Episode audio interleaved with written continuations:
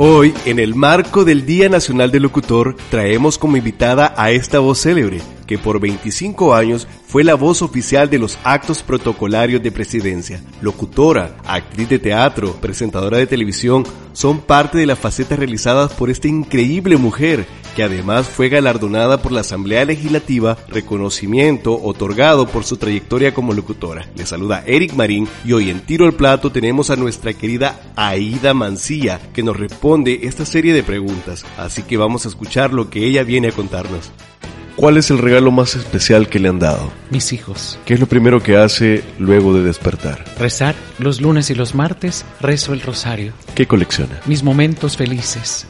Los colecciono en mi mente y en mi corazón. ¿En qué ciudad del mundo le encantaría vivir? Jerusalén. ¿Le tiene miedo a? A muchas cosas, a las inseguridades, a los tropiezos en la vida, a la traición, a muchas cosas. ¿A qué actriz le gustaría personificar en un doblaje? No tengo en mente a quién podría ser, pero tiene que ser una actriz de carácter, una una señora. ¿Su canción favorita de toda la vida? La canción en inglés, la obra maestra La Rapsodia Bohemia, de esos ensambles de música clásica con moderna, me apasionan. Canción en español, mi esposo me dedicó siempre, que es una canción de Ricardo Cherato que decía, me estoy acostumbrando a ti. ¿Aida guarda algún objeto de niña? No, lo guardo ya de adulta. Cuando me casé, yo anhelaba siempre una muñeca que vi en mi infancia y esa muñeca mi esposo me la trajo, una muñeca eh, que caminaba y me dijo, le voy a complacer ese gusto de la infancia, la muñeca que quiso tener toda su vida y es la que guardo.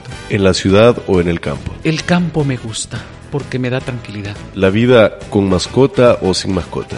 Soy muy sentimental. Cuando he tenido mascotas y se me han ido, he sufrido tremendamente. Entonces, prefiero mejor si una mascota, un perro callejero llega a mi casa, yo le doy de comer. Aunque lo tenga todas las mañanas, pero sentí muchísimo cuando se murió una mascota que llegaba a mi casa. ¿Tres lugares favoritos que lleva usted en su corazón de El Salvador? La montaña, mi infancia, que es en Santa Ana, y el lugar donde habito. ¿No podría vivir sin? El amor de mis hijos. ¿Cuál es su mayor virtud? Ser transparente. ¿Su mayor defecto? Enojarme.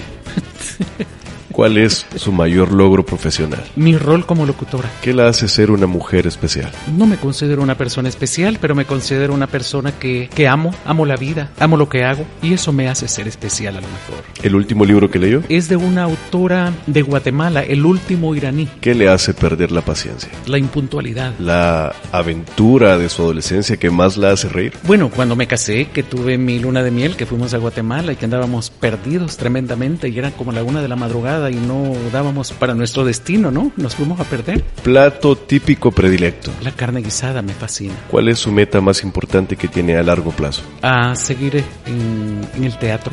Muchas gracias. Gracias a usted.